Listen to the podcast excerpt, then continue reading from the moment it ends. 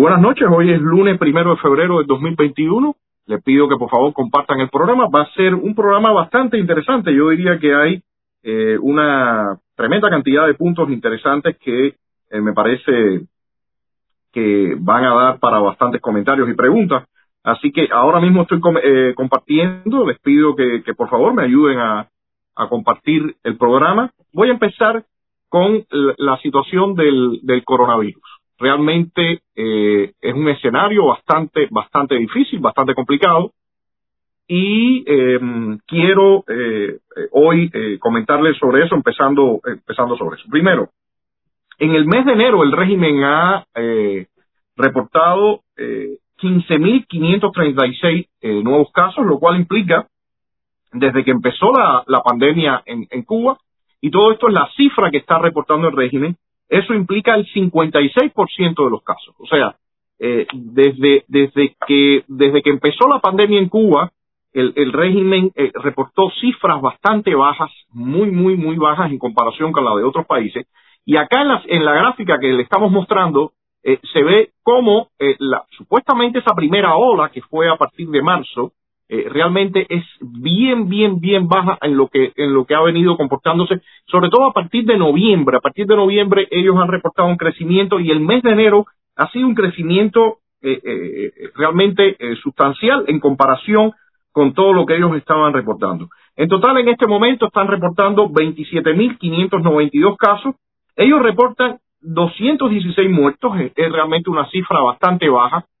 Este es el número de casos, eh, el número de muertes diarias que están reportando, o sea, eh, no excede de cuatro muertes diarias, es aproximadamente entre dos y, cuatro muertes diarias, para un total desde que empezó la pandemia de 216 casos. Y eso le da un índice de mortalidad eh, realmente bien bajo, de 0.78%. Ahora, recuerdan que cuando al principio de la pandemia estuve haciendo algunas estimaciones para compararlo con otros países, en ese caso, eh, uno de los países de referencia que estuve usando era República Dominicana.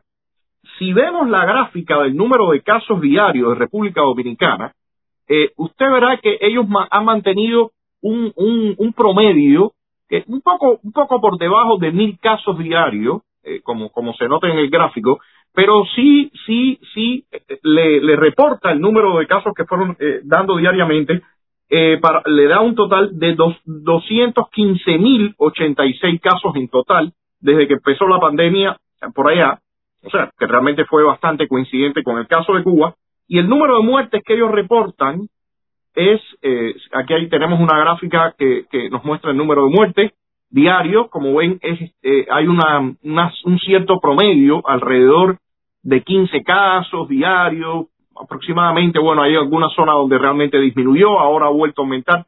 Se supone que siempre después de fin de año fue que aumentaron eh, los casos. Ellos reportan en total 2.688 casos y da un índice de, mortalidad de 1.25%. Cuando, cuando vemos los dos países, incluso a mí me gustaría mostrar en una gráfica, añadir Costa Rica, acá en esta gráfica, ustedes ven cómo eh, eh, Cuba vino durante varios meses reportando cifras realmente bajas, muy bajas en comparación con estos dos países, por ejemplo, eh, República Dominicana y Costa Rica, pero en la actualidad, eh, como se ve, ya empieza a, reportarse, se empiezan a reportar cifras del orden de estos otros países, o sea, es comparable, y en el, incluso en el caso de Costa Rica, los valores que está reportando el régimen ahora están un poco, un poco por encima de lo que está reportando eh, Costa Rica. Costa Rica ha reportado en total 193.276 casos en comparación con los 27.592 que está reportando el régimen. Como ustedes ven, realmente hay una variación, hay una variación en lo que, lo que ellos vinieron eh, reportando anteriormente y lo que están eh, reportando en la actualidad. Esta gráfica lo muestra, esta gráfica anterior que teníamos puesta lo muestra. Aquí yo veo, aquí yo veo varios elementos. Primero, eh, y no puedo dejar eh, no puedo dejar a un lado la cuestión política eh, de lo que está pasando en, relación a lo que está pasando en Cuba. Eh, honestamente creo que todo, todos los pasos que dé el régimen, las cifras que reporta, las estadísticas siempre tienen que tener un siempre tienen un matiz político detrás. Eso no es nuevo.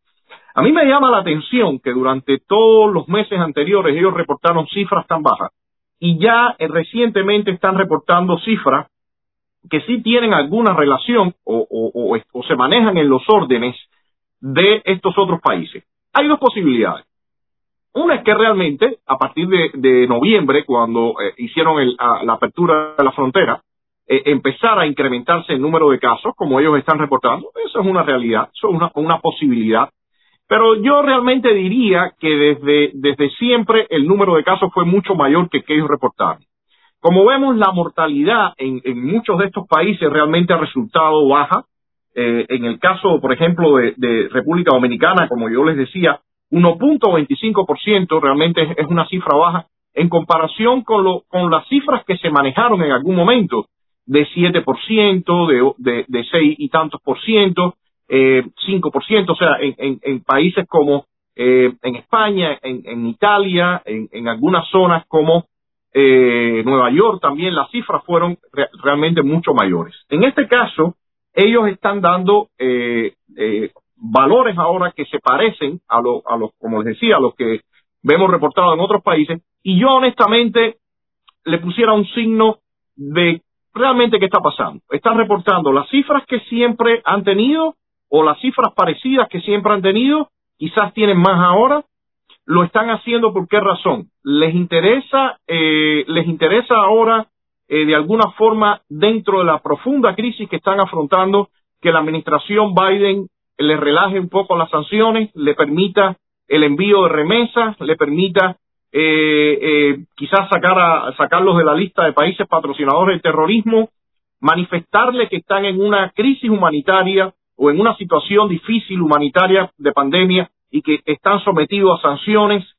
Yo diría que todo esto hay que, hay que verlo, hay que verlo y analizarlo, porque a mí me llama mucho la atención que eh, lo que se esperaba, las cifras que se esperaban, que estuve yo reportando acá y haciendo las estimaciones durante semanas y semanas, eh, diferían mucho del resto del comportamiento de la región y sin embargo ahora eh, y sin embargo ahora están eh, reportando cifras que sí se parecen a, las, a las otras naciones. Entonces, honestamente creo que hay que analizar estos datos. Por otra parte, eh, si, si realmente el número de muertos que ellos tienen, que es 216, lo cual da un 0.78% de mortalidad, realmente para con ese con ese índice tan bajo tienen que aplicar las severas medidas de restricción de movimiento de viajes y demás, los toques de quedas, o sea, realmente para, para cifras tan bajas, para índices tan bajos de 0.78% de mortalidad, eh, tienen que aplicar medidas tan duras, no sé, no sé, me parece que, que, que sigue, siguen todas las variables y, la, y las estadísticas que está dando el régimen, eh, me parece que em, eh, están dejando muchas cuestiones, están dejando muchas preguntas y muchos cuestionamientos. Eh, veremos a ver qué pasa en los próximos, en las próximas semanas. Ahora, el tema de los vuelos, con, la cuestión de los vuelos, hay una situación alarmante. Eh, han reducido el número de vuelos a un vuelo diario, eh, a un vuelo semanal, perdón, de la aerolínea American Airlines, Airline, JetBlue también, eh, otra aerolínea también creó un vuelo eh, semanal y, la, y los charters creo que también hay otro, otro vuelo semanal, algo, algo así. O sea, realmente la situación que ellos están planteando eh, es bastante crítica, es bastante extrema. Sin embargo, sin embargo, como le digo, por una parte, el número de contagios que, están reportando ahora se parece mucho más a lo de la región, pero por otra parte, el número de muertos sí está bien abajo, lo que están reportando. Para ya terminar, yo quisiera que, desde la producción me pongan nuevamente la, gráfica de comparación eh, de esta gráfica perfecto. Como ven ustedes, la, Cuba, el régimen estuvo reportando cifras tremendamente bajas todo el tiempo. A partir de noviembre es que empiezan a aumentar. Costa Rica, que realmente también estuvo bastante estable, bueno, a partir de determinado de julio, eh, empezó a reportar cifras mayores y República Dominicana siempre fue creciendo en una forma estable, bajó y incrementó. Pero las cifras del régimen solamente se están incrementando ahora. A partir de, eh, de noviembre es que ellos empiezan con este incremento de casos. Bueno, eh, por aquí eh, voy cerrando esta parte del coronavirus. Quizás en los próximos programas en los próximos lives vuelva a, referirme a esta situación. Yo creo que ahora, para pasar al segundo tema de la, de la, de, la noche, del live, quiero entrar en la cuestión política. Me parece, me parece que hay eh, un escenario ahora bastante movido también en, la parte política. Por supuesto, todo esto sumado con el coronavirus, la, la, la, tremenda crisis económica que tenemos al interior del país. Como decía, continúa la arremetida contra el mercado negro. Esto evidentemente acrecenta la, la crisis que tenemos, eh, sobre todo en el tema alimentario, el, el llamado reordenamiento, lo que ha hecho poner, como se dice, patas arriba la situación del país, eh, golpeando tremendamente, eh, sobre todo a los cuentapropistas, esta subida de precios, y también a los, a los sectores menos favorecidos, que de menos ingresos en, la isla.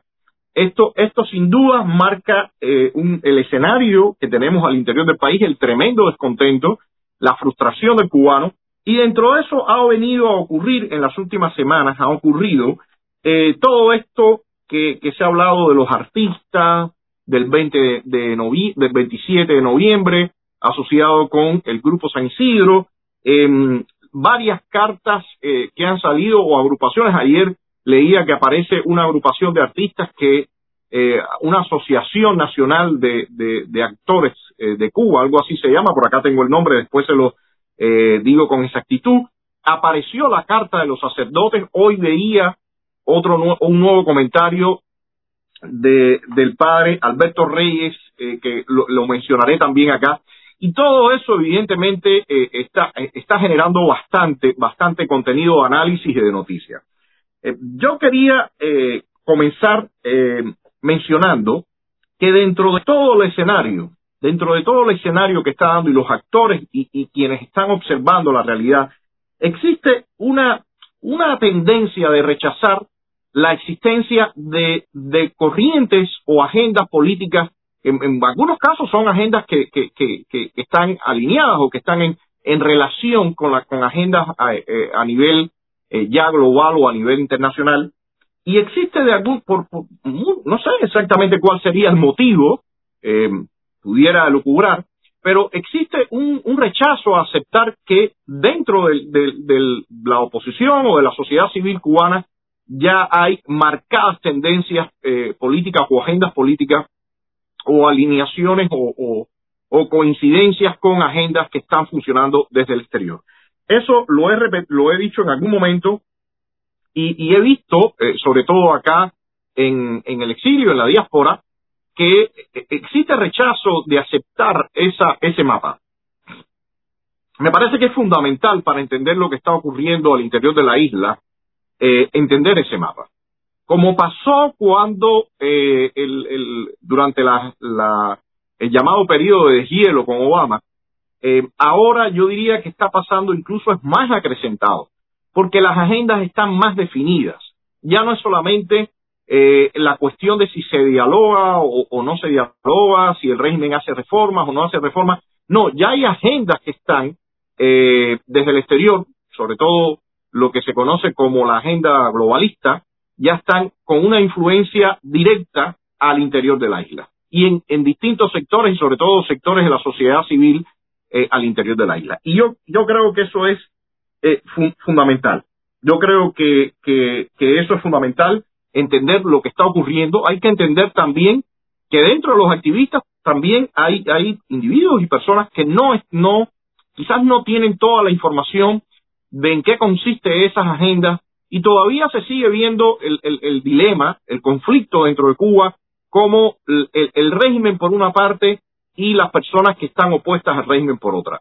Yo diría que ese dibujo ya eh, se hace bastante simplista para el escenario que, se va conformando y, en ese sentido hoy quiero eh, detallar algunos elementos en, este programa. Eh, cuando se, yo quisiera, yo quisiera preguntarme, para eh, dentro de la idea de, de este de este live eh, algunos puntos que quisiera que quedaran claros al final.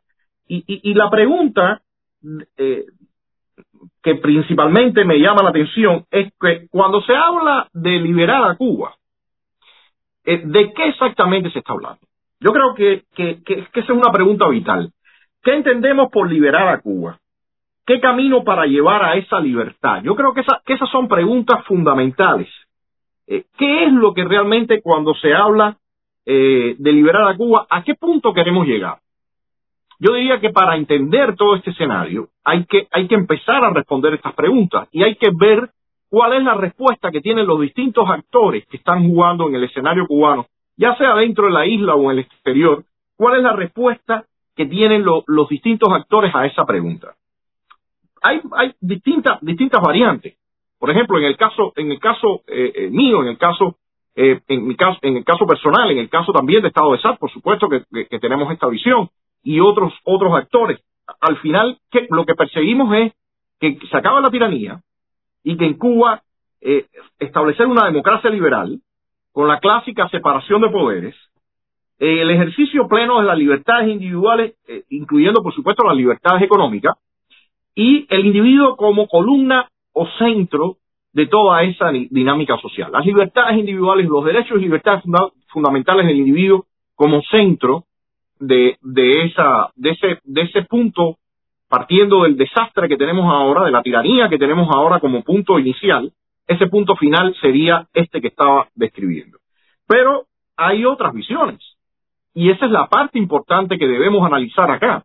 Cuando algunas personas hablan de liberar a Cuba, no están hablando precisamente de este esquema o de, estos elementos o de esta visión que le acabo de describir. Están hablando y están pensando quizás en, ese nuevo orden mundial. Ese nuevo orden mundial que tiene presente la visión de las, ideologías de identidad grupal y la preponderancia de no el individuo, sino de esos colectivos de esas categorías en las que se van clasificando los individuos, la preponderancia de ellas por encima de, la, de, la, de las libertades y derechos individuales. O sea, no están viendo al individuo como columna, no están viendo la democracia liberal como el objetivo alcanzar, la separación de poderes. Hablan de, de sociedades más horizontales eh, y cuando hablan de eso eh, introducen una serie de ambigüedades que en las que, en las que también se juegan con términos como la justicia social, que sabemos de eh, eh, todas las ambigüedades que se pueden manejar desde ese término de justicia social. Hayek habló muchísimo de, la problemática que hay detrás de ese término y el manejo que se hace en un final para que ciertos grupos o el Estado termine controlando y, y, restringiendo esas libertades fundamentales y manejando recursos en aras de esa eh, igualdad social o justicia social. Y en, ese sentido, me parece eh, que es muy, muy, muy importante que esto, que esto quede marcado, que hay, hay visiones distintas. Y para eso quiero mostrarle unos tweets que me encontré, eh, después lo vi circulando por Facebook, de, de Rafael Rojas, que me parece muy interesantes para eh, señalar esto, para que, para que se entienda que sí existe esas, existen esas distintas agendas y esas distintas visiones. Por ejemplo, dice Rafael Rojas en uno de sus tweets, no se debe suscribir la criminalización del gobierno cubano, pero el apoyo demagógico que dan a los jóvenes artistas, fuerzas políticas de derecha como el PP español o los congresistas cubanoamericanos tienen que ser cuestionados.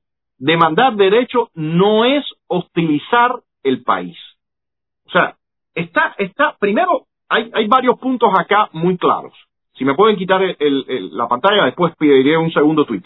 Pero si ustedes ven en este, en este mensaje, en este tweet, es muy claro que para Rafael Rojas existe, eh, ese movimiento tiene un marcado sentido político, tiene una dirección política, tiene su agenda política, y por otra parte aparecen otras fuerzas en este juego que él califica de conservadoras en las que dice es mejor que no estén cerca de ese grupo, es mejor que no estén cerca de la visión que tienen estos artistas. Em, es mejor que, y por otra parte, critica el hostilizar al país. O sea, todas las medidas y las sanciones económicas, evidentemente, no están dentro de la visión que está lanzando eh, Rafael Rojas. Y vuelvo a aclarar, como mismo he aclarado muchas veces, nada personal con Rafael Rojas, sencillamente esto, este, en el escenario político hay que hablar con claridad, con propiedad y mostrar ejemplos y concretamente de qué se está hablando. Eh, si me muestran un segundo, un, segundo mensaje, un segundo tweet, para, eh, acá dice, entiendo tu perspectiva. Este es alguien que le decía bueno, quizás es necesario eh, la ayuda, eh, hay una, una arremetida, y entonces esto responde Rafael Rojas. Entiendo tu perspectiva, pero pienso que los últimos 30 años enseñan algo. La falta de solidaridad de la izquierda, no, este, este no era, el, este no, no, no era, hay otro, este, exactamente, gracias, gracias. Dice, no creo que sea bueno que a un movimiento de jóvenes artistas con poética y política radicales, en muchos sentidos, lo apoyen políticos de corte conservador, en algunos casos fascistas, contrarios al ambientalismo, el feminismo, las fronteras abiertas y los grupos LGBTIQ. Entonces, señores, a mí me parece muy claro esto. A mí me parece muy claro que lo que, lo que está diciendo eh, Rojas eh, es, es la, la defensa de esa, de esta, de esta, de, de una de estas posibilidades, en este caso la segunda que yo le hablaba, de nuevo orden mundial, las políticas de identidad grupal, o sea, todo, todo eso, evidentemente, eh, representa ese, ese otro tipo de agenda y esa otra visión de lo que es liberar a Cuba. O sea, no está en el, no estamos no estamos en los mismos, eh, eh, luchando o buscando los mismos objetivos, quienes están hablando de lograr eh, un nuevo orden, de lograr que estas agendas preponderen, a lo que estamos hablando de la reconstrucción de la nación y el establecimiento de la democracia liberal, de la separación de poderes, del individuo como la columna. O sea, no estamos hablando, cuando hablamos de libertad, no estamos hablando de lo mismo no estamos hablando exactamente de lograr el mismo objetivo. En ese sentido, a mí yo agradezco, yo agradezco y me parece eh, eh, honesto y coherente por parte de Rafael Rojas que exprese estos criterios en forma abierta.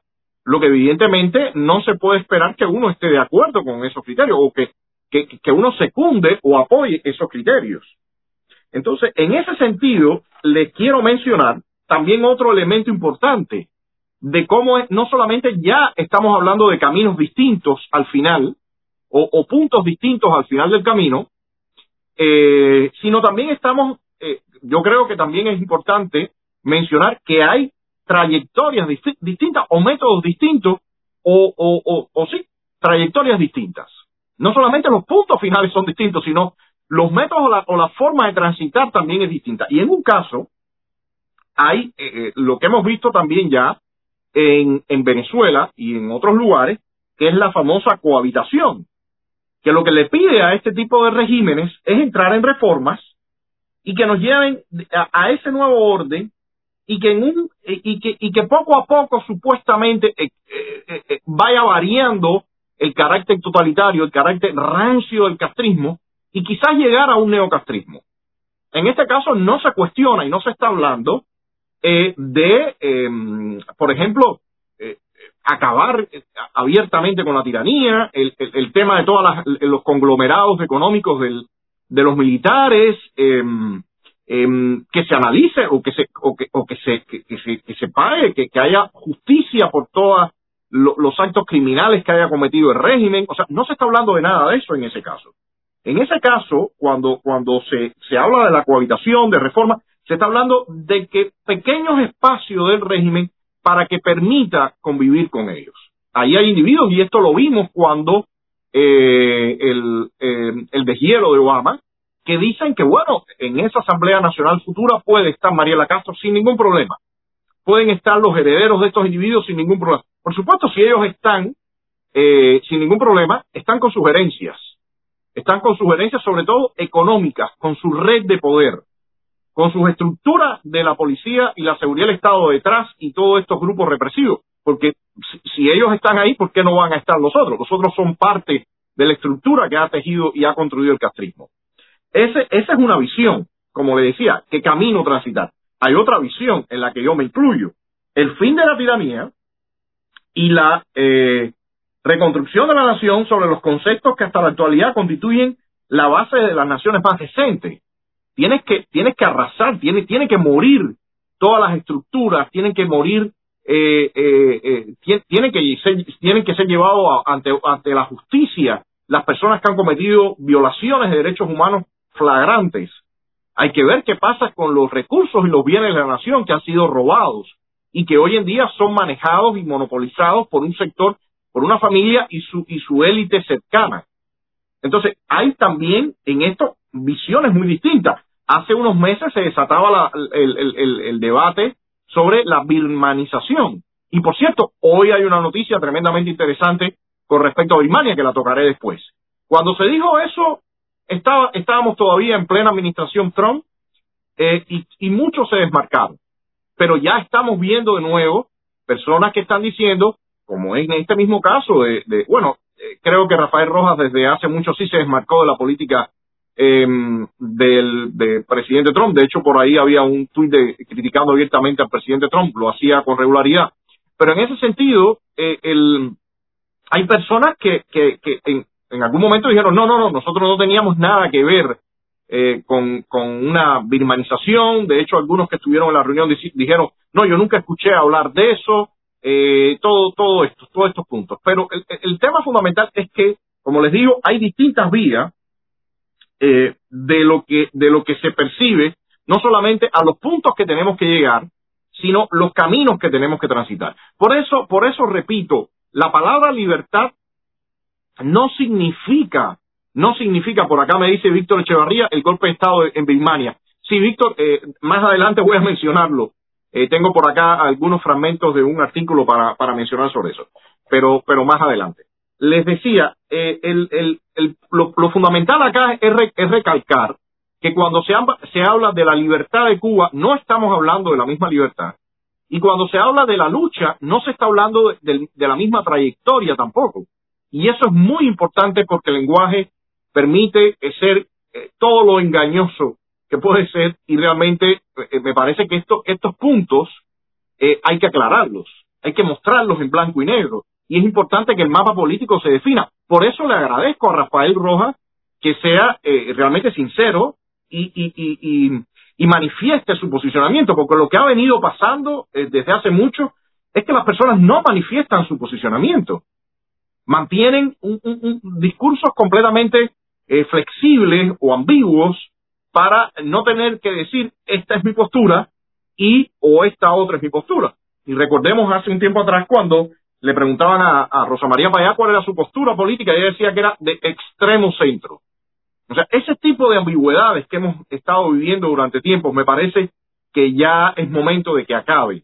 Y en ese sentido le agradezco a, Rafael Rojas que eh, diga claramente eh, su posicionamiento, manifieste claramente su posicionamiento y que se dé pie a todo este tipo de debate, ya sea eh, directo o ya sea mediante las redes sociales, así de esta forma donde cada cual va manifestando sus puntos y eh, quienes nos observan van eh, sacando sus conclusiones de qué, de qué papel o cuál es la agenda de cada cual. Eso a mí me parece eh, fundamental. Entonces, ¿en qué momento estamos ahora? Estamos, ya les, estaba mencionando cuáles son los distintos posicionamientos, hacia dónde queremos ir, lo que vino, lo que pasó también cuando el 27 de noviembre y lo que ha ido derivando, y por acá, entonces, ¿en qué momento estamos? Bueno, lo he dicho muchas veces. Eh, durante la, el periodo de Obama, la oposición se fractura eh, o se divide en, la, en el grupo que apoyaba la, agenda de Obama, la agenda de deshielo, otro sector que decíamos que no, que no iba a funcionar si le regalaban todo al régimen y no le pedían nada. Y eh, bueno, en eso terminamos el, ese, ese momento. Realmente, desde el Foro por los Derechos y Libertades, se hizo, eh, se enfrentó esa, esa política, eh, protestas, eh, declaraciones, conferencias de prensa, intervenciones a nivel internacional, siempre manifestando que no funcionaba regalarle todo al régimen a cambio nada. Ahora, termina la era de Obama y viene el periodo de Trump. Lo he repetido muchas veces y creo que es importante en todo esto, en todas estas presentaciones, volverlo a repetir para quien no, no nos ha seguido todo el tiempo eh, recuerde, primero, se suponía que iba a, cambiar la política drásticamente, en parte ocurrió, que se le plantearan las sanciones al régimen, que el régimen tuviera que eh, definitivamente dar pasos hacia la democratización, que no le llegaran todos los recursos a, su antojo, que no tuvieran la mesa servida para hacer eh, absolutamente todo lo que deseaban, y esa parte de las sanciones ocurrieron. Ahora, panorama opositor. Panorama opositor, realmente la política fue, fue yo diría, un desastre. La política hacia la oposición, a mí me parece que fue la, la, la, ayuda, el apoyo hacia la oposición, a mí me parece que, que, fue un desastre. Y empezó a ser un desastre en el momento que se escogió a dedo, como también dicen, eh, eh, se le dice, se ha acostumbrado ahora a decirle a Díaz Canel, eh, como pasaba en el PRI, el PRI decían eh, eh, el dedazo cuando escogían a, a un candidato en el PRI en México. Bueno, se escogió a dedo qué proyecto, en este caso Cuba decide, era la, el proyecto en el que tenían que alinearse el resto de los grupos de la oposición. Por supuesto, no tengo que, lo voy a, lo repito, pero todo el mundo sabe, eh, esta, esta visión llevó todo el apoyo del senador Marco Rubio y del congresista Mario Díaz Valar. Ellos apoyaron ese posicionamiento, Cuba Decide era la, la plataforma o, o, el proyecto que debía eh, tener todo el apoyo, por supuesto con Rosa María para allá adelante.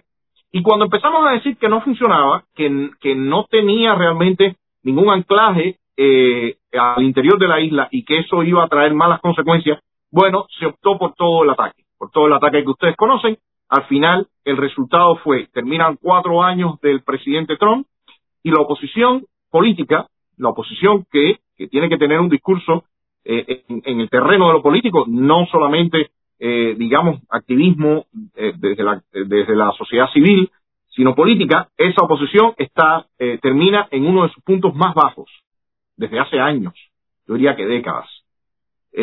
muy lamentable, muy lamentable la oposición, muchísimos activistas abandonaron el país. Y como les decía, se, se ha sentido, se ha sentido eh, se ha sentido ese, ese vacío. El régimen pudo manejar las cosas a su antojo, ha ido manejando las cosas a su antojo por la desprotección que recibió la oposición y, el apostar toda, el poner todas las, manzanas en, la, en una sola canasta, el resultado fue nefasto. En ese sentido, en ese contexto, viene apareciendo, aparece en algún momento el, el, grupo San Isidro, realmente un grupo de jóvenes principalmente, eh, eh, personas que, eh, algunos relacionados con el arte, otros no tanto. Eh, por ahí estaba Mauri Pacheco, que venía desde hace años con Omni Zona Franca. bueno, empezaron un poco, un poco realmente era la misma lógica de, de Omni Zona Franca. yo diría que, que, que, con menos, menos arropado, para decirlo de alguna forma, mucho menos arropado de lo que, de lo que lograba y lo que logró hacer Omni Zona Franca. Eh, sin embargo, eh, eh, el apoyo, el apoyo de la prensa liberal y de los grupos liberales desde el exterior fue total y la, amplificación de las situaciones que venían ocurriendo para ellos, las situaciones de represión y de control por parte del régimen sobre ellos también tuvieron, o sea, gran respaldo amplificar todo esto. ¿Qué, qué veo acá? Primero, la mayoría de todas las personas que están ahí, yo diría que en la totalidad, claramente eh, se manifiestan en esta línea de, las eh, políticas de identidad. Eh, ampliamente, como dice Rafael Rojas, ampliamente defendiendo las agendas de estas ideologías de identidad, quienes son sus colegas o sus apoyos en el exterior también están en esa línea.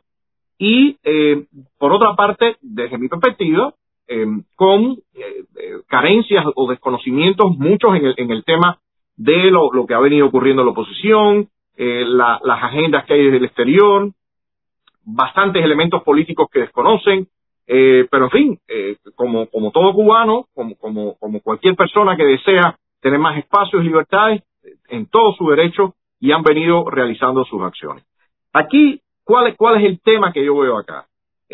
por no apoyar eh, cuando, cuando hablo ya desde el punto de vista político, por no apoyar actores políticos que estábamos implicados al interior y que no compartíamos las agendas de, Cuba Decide, bueno, se fue dejando desprovista de ese carácter político a la oposición y ha venido siendo como una especie de, camino azaroso o, de dirección azarosa o incierta, donde realmente eh, muchas veces se, se o, o en, todo, en su totalidad, se carece de ese sentido político del, del apremiante y de lo que se debe hablar, de lo que se debe ir eh, eh, exigiendo al régimen. Y se, y se quedan en términos muy ambiguos donde al final la mayoría de la gente que está desde el exterior no capta exactamente cuál es la línea política. Pero a mí me parece, y por eso lo decía, que es extremadamente importante que el mapa político se vuelva a dibujar. Creo que es importante que ese mapa político se vuelva a dibujar para entender en qué momento estamos y hacia dónde se va moviendo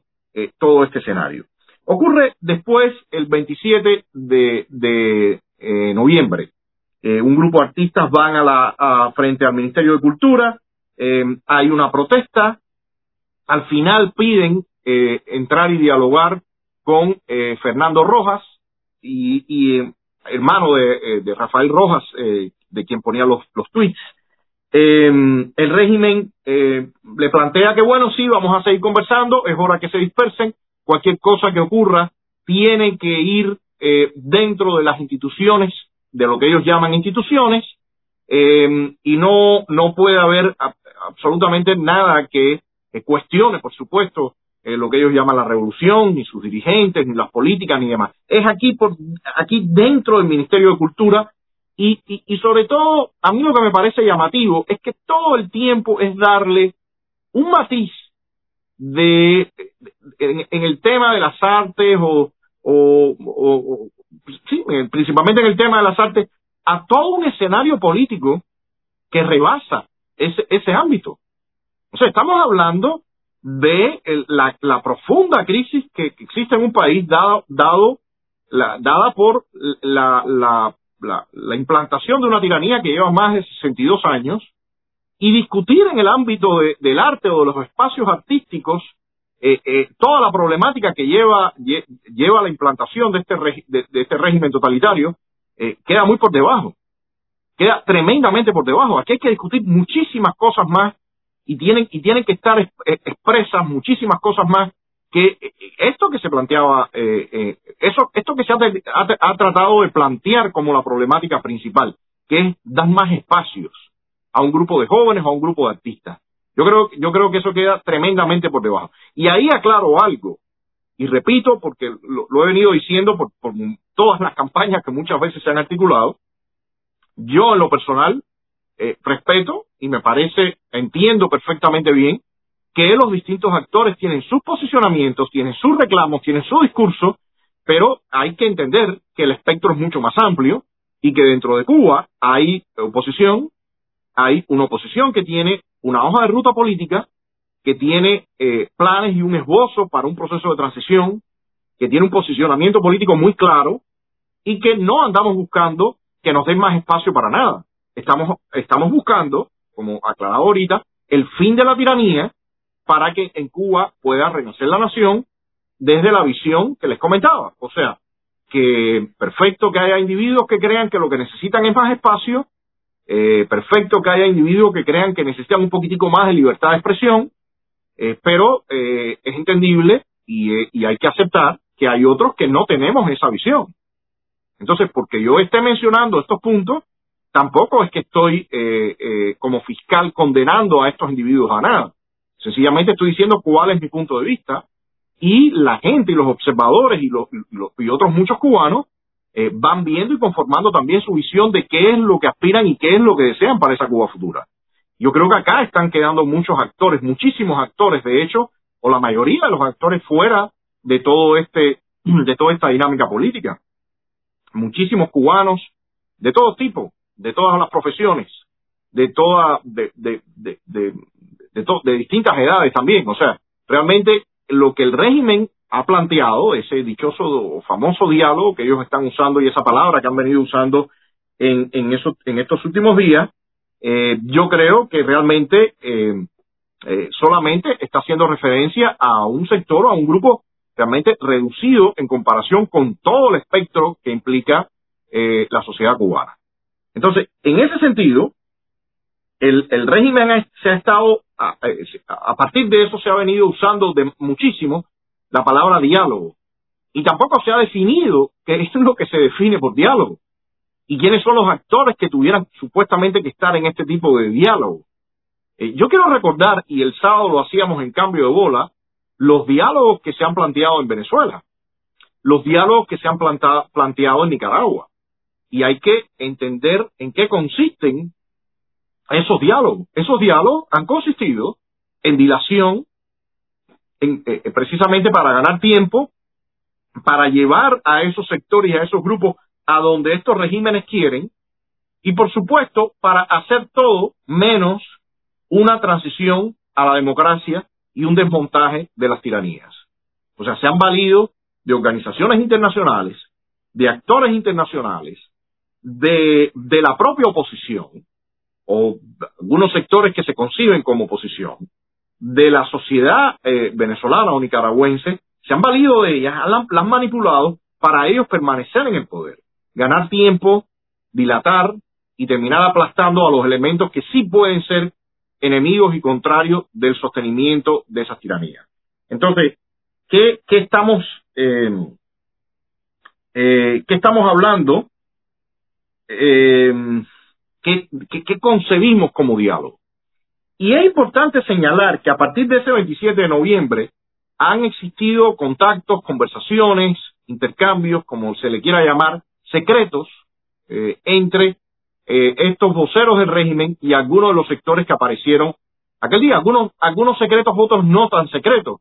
Eh, yo he visto que, que algunos de los artistas eh, que todavía están o que están dentro de las instituciones del castrismo han dicho abiertamente sí, hemos participado en estos procesos, eh, hemos pedido eh, eh, X y o Z, y hay otros actores que no habían hablado claramente de este de este tipo de intercambio.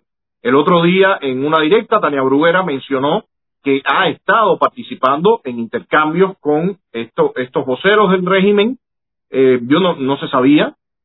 Y, y el tema acá, como le decía, es el, el peligro que puede haber de que eh, ciertos sectores este, desde el exterior también, incluso de la prensa, estén eh, depositando em, con, el manejo de las noticias y demás, estén depositando en ciertos individuos la responsabilidad de, eh, de hablar por Cuba, de hablar por un amplio número de cubanos cuando ellos representan sus intereses y, el, y los intereses de un sector cercano a ellos no representan para nada el interés de amplios sectores, porque en Cuba no se permite la libertad de expresión ni, establecer ese tipo de, de, representatividad.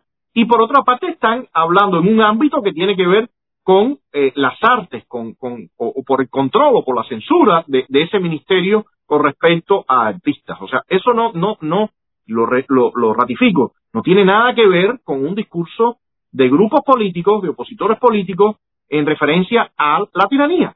O sea, es otro escenario distinto. Y creo que esto debe quedar claro. Me parece que es fundamental. En ese sentido, el régimen ha venido usando las mismas estrategias. La cuestión del garrote y la zanahoria eh, se lanzó en una campaña propagandista para desmoralizar a, esto, a todos estos individuos que estaban mezclados eh, o que estaban implicados más bien en la palabra eh, eh, acusarlos de mercenarios, acusarlos de todo lo demás y luego por detrás estar hablando. O sea, el clásico juego de policía bueno y malo, el clásico juego de la zanahoria y el garrote. O sea, el régimen lo ha venido haciendo, lo, lo practicaron en Venezuela, lo practicaron en Nicaragua y ahora lo están practicando en Cuba con estos sectores. Entonces, eso me parece que es importante. Ahora, en todo el trayecto este cronológico, estaba hablando por ahí por el 27 de noviembre, lo que vino después, toda la campaña que el régimen siguió, los programas en la televisión, mostrando, eh, mostrando, eh, o sea, eh, imágenes, algunas ciertas, algunas verídicas, otras manipuladas, eh, y en fin, eh, toda esta campaña que, que, han venido realizando. Llegamos al 24 de enero y aparece, en mi opinión, un, un documento importantísimo y es la carta de los sacerdotes. La carta de los sacerdotes que, que, implica a un sector y a una institución que tiene alcance nacional y a un sector que llega, eh, que cubre a, a, miles y miles y miles de cubanos, que es la, la Iglesia Católica, y cuando digo Iglesia Católica, por supuesto, contemplo a todos los laicos y practicantes que están asociados a la institución. Evidentemente, este es un sector grande, es un sector que tiene, que, que, tiene un alcance social y eh, la carta, eh, como he dicho en algunas ocasiones, hay muchísimos puntos en los que estoy de acuerdo, hay otros en los que más o menos y hay otros en los que no, pero la carta sin duda eh, constituye un, un, punto de inflexión, o sea, es un cambio realmente de, de, de lógica con la que se venía proyectando la Iglesia Católica. La carta es firmada por, por centenares de, cubanos. Es un seguimiento también de la, carta que se hizo en el 2018 por otros tres sacerdotes y evidentemente todo esto viene producto de las declaraciones continuas realizadas por distintos sacerdotes a lo largo de la isla durante ya, yo diría que meses o semanas o más, más bien meses, ¿no? Eh, manifestando el descontento, la frustración, el posicionamiento o la visión de, de mucha, de una gran parte de la sociedad cubana. Y, realmente me llama mucho la, la, atención eh, que inmediatamente después vienen los sucesos estos del 27 de enero. Lo decía también el otro día. Eh, hoy, hoy salió un artículo del padre Alberto Reyes donde decía que firmantes de la carta han recibido presión para que retiren eh, eh, el apoyo a este documento. Eso, eso realmente es grave. Personas que han recibido presión han retirado la firma del documento y en este documento también se pide un diálogo nacional. En mi opinión, no estoy claro, lo pregunté en algunas ocasiones, eh, le pregunté al padre Castor, pero me gustaría, y lo he reiterado, eh, preguntarle directamente en una entrevista al padre Alberto Reyes, voy a invitarlo, espero que, que, que, acepte la invitación para poder hablar eh, acá de, de cuando, de qué quiere decir diálogo nacional, cuáles son los actores que estarían implicados en el diálogo nacional, en qué contexto se debe dar ese diálogo nacional, eh, para lograr qué el diálogo nacional. Yo creo, yo creo que estamos, estamos viviendo un momento realmente crítico. Las ingenuidades y la historia nos dice, la, historia nos dice que hay que tener cuidado con las ingenuidades, con qué se pide y, y qué, qué ventaja o qué, eh, sí, qué ventaja o, eh, puede sacar el régimen de este tipo de procesos en los que pueda legitimarse y en los que pueda eh, afincarse para proyectarse ese futuro con ese neocastrismo. Yo creo que, que, esa, que esa parte es importantísima, eh, aclararla, discutirla para que se entienda y sobre todo el cubano común entienda qué hay detrás de la palabra diálogo. ¿Qué quiere decir diálogo? Eh, porque les mencionaba todas las trampas que, que, que ha hecho el castrochavismo que ha ocurrido en Venezuela, que ha ocurrido en Nicaragua. Entonces, por aquí estamos en este momento de la, de la carta del 24 de enero, para mí fundamental, y viene inmediatamente la situación del 27 de enero. A mí me llama mucho la atención, a mí me llama mucho la atención que eh, sea el propio Fernando Rojas el que llama a esa reunión.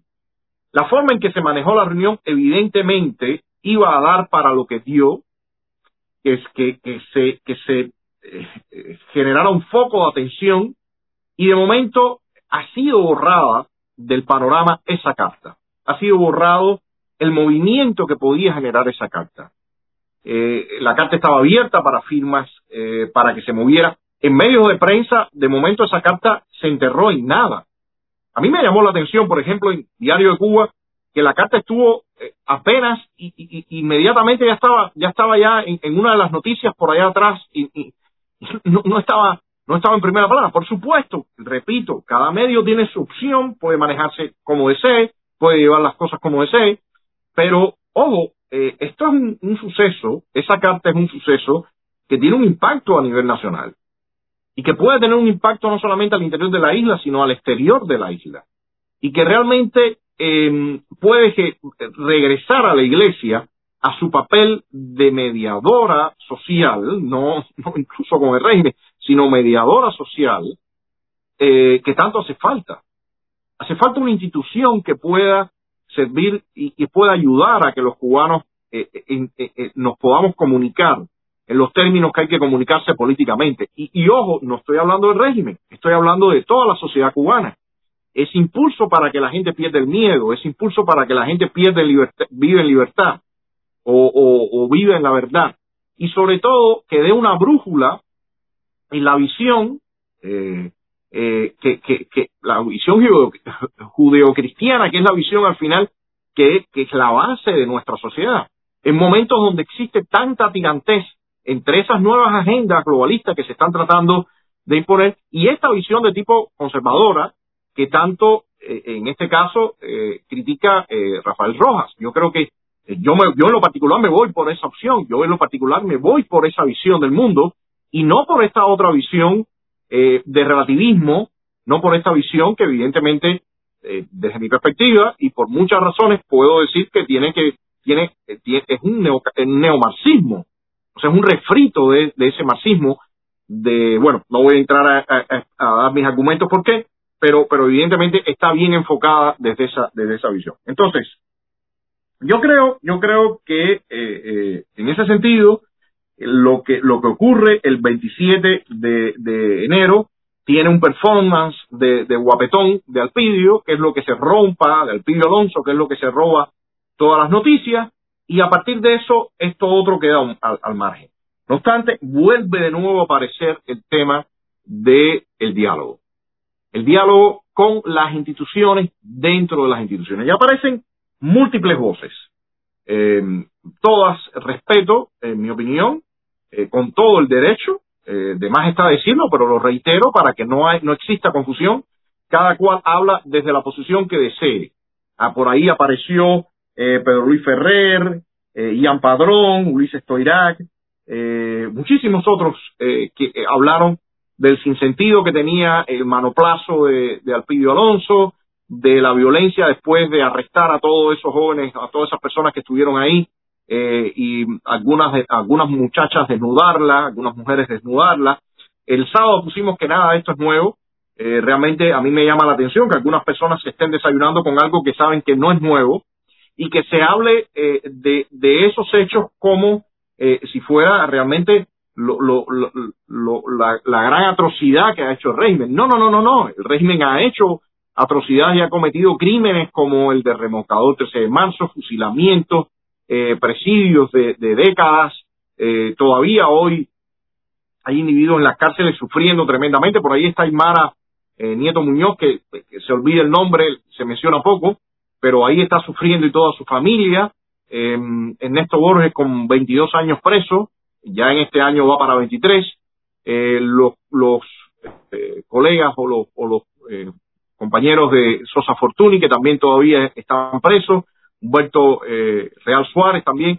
Eh, eh, bueno, realmente hay una cantidad de atrocidades que, la lista es interminable y bueno, me parece bien que, estos individuos y estas personas conocidas dentro del mundo del arte en Cuba se, se proclamen, lo veo magnífico, lo aplaudo, pero no dejo de mencionar que existen situaciones mucho más complicadas que esas que esas que se han mencionado. Yo creo que yo creo que es muy bien que lo hagan, pero como les digo, eh, me parece que hay mucho más. A partir de eso estaba leyendo que ocurre ahora una nueva, eh, aparece una nueva Asociación Nacional de Actores de Cuba, eh, que principalmente se enfocan en, su gremio, piden libertad de conciencia, de expresión, de creación, van enfocados principalmente, como decía, desde el punto de vista gremial, desde el ámbito gremial, y ellos mencionan que se que hay acciones contradictorias por parte del, gobierno, como le llaman ellos, eh, eh, en relación a, a, lo que ellos pretenden del diálogo. Y yo les, yo les digo, no hay nada contradictorio. Esto de, de usar el policía bueno y malo, de hacer por una parte una campaña de descrédito y por otra parte eh, em, tener reuniones con los artistas, no tiene nada de raro. Es, es, ese ha sido siempre el comportamiento del régimen. Y ese ha sido el comportamiento de, del, del régimen o las orientaciones o las recomendaciones, como le quiera llamar, del régimen al chavismo. Y es así, así como se ha, se ha movido eh, el chavismo, principalmente las figuras de Maduro, que algunas veces aparece como policía bueno, conciliador, por supuesto en otros momentos no lo hace y ofende y demás y demás, pero el, principal canalla que aparece en toda la película es Diosdado Cabello. Entonces, me parece que eh, eh, eso está muy claro. Aquí no hay nada de contradictorio. Le, comento a, a las personas que integran la Asociación Nacional de Actores de Cuba, en una declaración que ellos ponen en Facebook, no hay nada de contradictorio. Y por supuesto ellos también salen y rechazan el tema de la violencia. Vuelven a mencionarse el, el, diálogo, eh, pero Luis Ferrer también hablaba del derecho a, a, manifestarse, a libre manifestación, por supuesto, y eh, pero se habla todo esto se habla desde el reconocimiento de las instituciones. Y ese es el punto. Estamos hablando claramente de un gremio, de un sector en el ámbito del arte que están pidiendo sus demandas y están hablando dentro de lo que ellos llaman las instituciones. O sea, hay que entender que un grupo de nosotros, un grupo de cubanos, no tenemos esa visión, no nos montamos en ese tren. Y yo lo respeto a ellos, pero en lo particular no nos montamos en ese tren.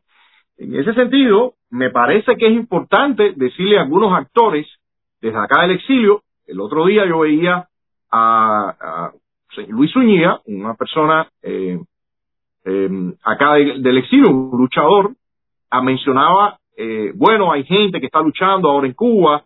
Bueno, ojo, hay que ver a, a quiénes estamos mencionando y qué posiciones estamos respaldando. No vaya a ser que eh, al doblar de la esquina nos, topemos con la sorpresa de que ese individuo después va a salir y va a decir, levanten el embargo, vamos a dialogar, aquí nadie es macho alfa, y ra, ra, ra, ra, ra, ra, y una serie de cosas. Entonces, yo lo que creo que lo importante acá es que exista todo este debate con claridad y que la gente se manifieste y que se preste atención cuáles, realmente cuáles son los discursos y los posicionamientos que están saliendo desde el interior de la isla y cuáles son los que están ya establecidos, porque de lo contrario eh, eh, pueden aparecer sorpresas. Entonces, eh, como he dicho, respeto las visiones de cada cual, cada cual es libre de expresarlas como desee, de poner las demandas, de sentarse a conversar con quien quiera, pero tiene que aceptarse también que hay un espectro y un espectro político donde hay algunas personas que no compartimos eso y que nos oponemos a que, a que, a que se permita o se le sirva en bandeja de plata al régimen su mutación y la construcción del neocastrismo. Y en ese sentido me parece que la pregunta fundamental aquí es qué tipo de país queremos para el futuro, que con eso arrancaba.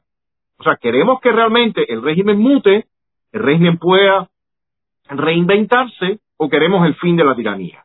Y para eso tenemos la historia y para eso tenemos muchísima información reciente y menos reciente, pero que nos dicen que eh, eh, líneas funcionan y que líneas no funcionan sobre todo con el régimen cubano. Entonces, el, me parece que en todo esto también, en, dentro del mapa político, hay un escenario mucho más complejo del que eh, regularmente se percibe. Y me parece que, que y, en ese sentido, eh, creo que Rafael Rojas lo describe muy bien. Está esa agenda y estos individuos que tienen esta visión de las ideologías grupales de identidad grupal de la agenda que va dentro de lo que se conoce como el globalismo. Ahí está ese nuevo orden, eso está. Por supuesto, el cubano que desea apostar a eso tiene todo su derecho a hacerlo. Pero también está esta otra línea eh, más conservadora que habla de, otra visión más tradicional, que habla de la separación de poderes, que habla del individuo como base, que, que, tiene eh, la visión eh, eh, en forma esencial también judeocristiana que, que ve, bueno, todo esto. Entonces, me parece que aquí hay que ir definiendo que definitivamente el escenario es más complejo de decir el régimen y quienes se oponen al régimen. Yo creo que eso, que eso en este momento es fundamental y hay que reiterarlo una y mil veces para que se entienda cómo se está moviendo el escenario cubano. Eso me parece fundamental. Y como bien decía hace un momento, dentro de todo lo que se está lanzando al aire, bueno, ¿qué significa cuando se habla de diálogo? ¿Qué significa cuáles son los distintos colores políticos? Hay que, hay que definir en ese mapa esos colores políticos. ¿Qué quiere cada uno de esos, de, esos actores?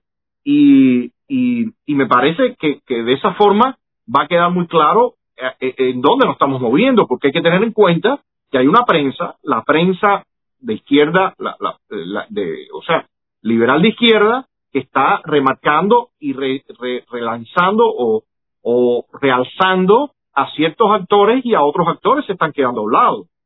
Entonces las personas que están hablando de, eh, de estes, en vez de hablar de estos o de estas, está hablando de estes, esas personas están recibiendo eh, más apoyo de esa prensa liberal de izquierda. Eh, quizás situaciones que en, no, tan, no tanto tiempo atrás se daban protestas y acciones mucho más potentes y más articuladas nunca recibieron todo este apoyo. Entonces, yo lo que digo, acá hay que ir dibujando bien el mapa para que eh, se entienda qué es lo que está pasando. Y en ese sentido, me refiero nuevamente porque es algo que ya está en la mesa, ya se está discutiendo nuevamente en distintos eh, eh, ámbitos, o sea, del tema cubano, sobre el tema cubano, eh, si, si hay que realmente levantar las sanciones, si no hay que levantar las sanciones, eh, cuál es la política que debe tomar Biden. O sea, de nuevo se está retomando todo este punto. Y hoy, como mencionaba un amigo por acá al, en, al principio del, del live, hoy amanecimos leyendo la noticia de que en Birmania había un golpe de Estado por los militares.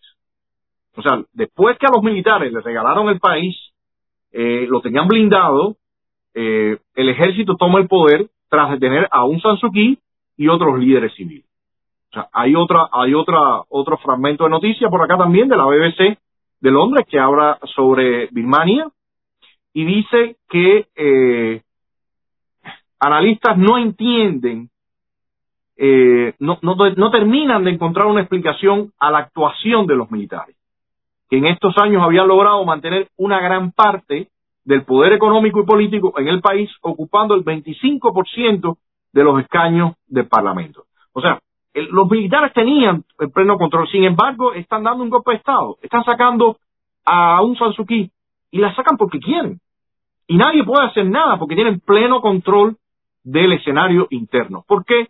Porque durante la administración Obama se le levantaron todas las restricciones, se, aceptó el supuesto camino progresivo el supuesto camino de engagement, y Birmania era uno de los pilares de la doctrina Obama, como hemos mostrado en otros programas.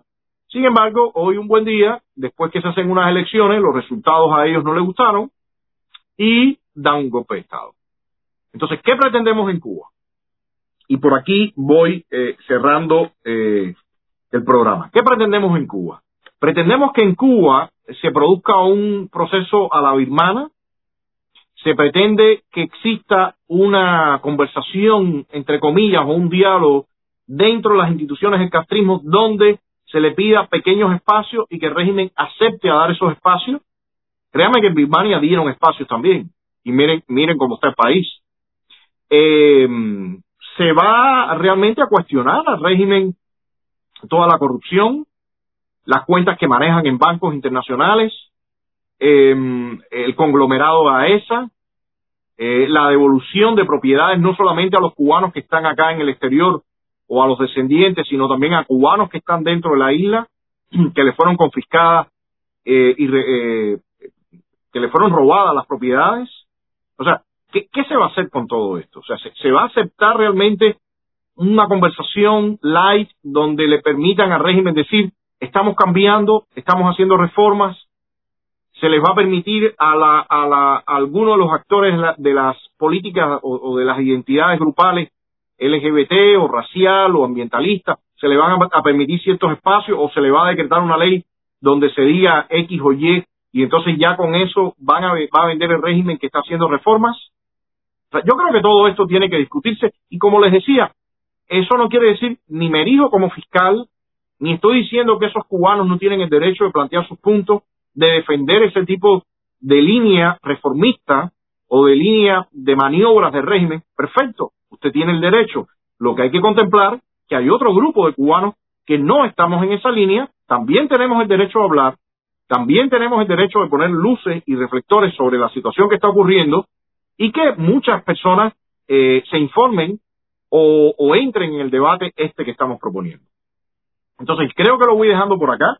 Eh, me extendí un poquito, discúlpenme que arranqué un poquito tarde, estaba participando en el programa de, de Oscar Asa que se pregraba y entonces sale, sale un poquito después, eh, y eso me tomó tiempo. Em, les agradezco que hayan estado por acá, eh, leeré los comentarios, que por supuesto este programa va, va, esta temática va a seguir en, la discusión. Le, me parece, sigo exhortando a todos los actores políticos que así como Rafael Rojas expresó, se expresó con toda la claridad, el padre Alberto se expresó con toda la claridad y otros eh, actores se expresan con toda la claridad, todos empecemos a expresarnos con toda la claridad y que se genere esa discusión y que cada cual plantee su punto y que cada cual decida eh, cuál es el posicionamiento que toma. Eh, no funciona la campañas para descrédito, no funcionan calumnias, no funcionan inventos, eh, al final la discusión se tendrá que dar porque em, a la larga o a la corta eh, no puedes evitar que seres que se sienten, seres humanos que se sientan libres puedan expresarse. Entonces, le, los voy dejando por acá. Les pido que por favor compartan, compartan el programa. Eh, es importante que todo este debate, es importante que toda esta discusión esté en la mesa. Em, le, les doy las buenas noches. Mañana, recuerden, eh, viene el programa de, de, Presos de Castro de Claudio Fuentes. El, y después, bueno, los, los programas de Libertad y Punto.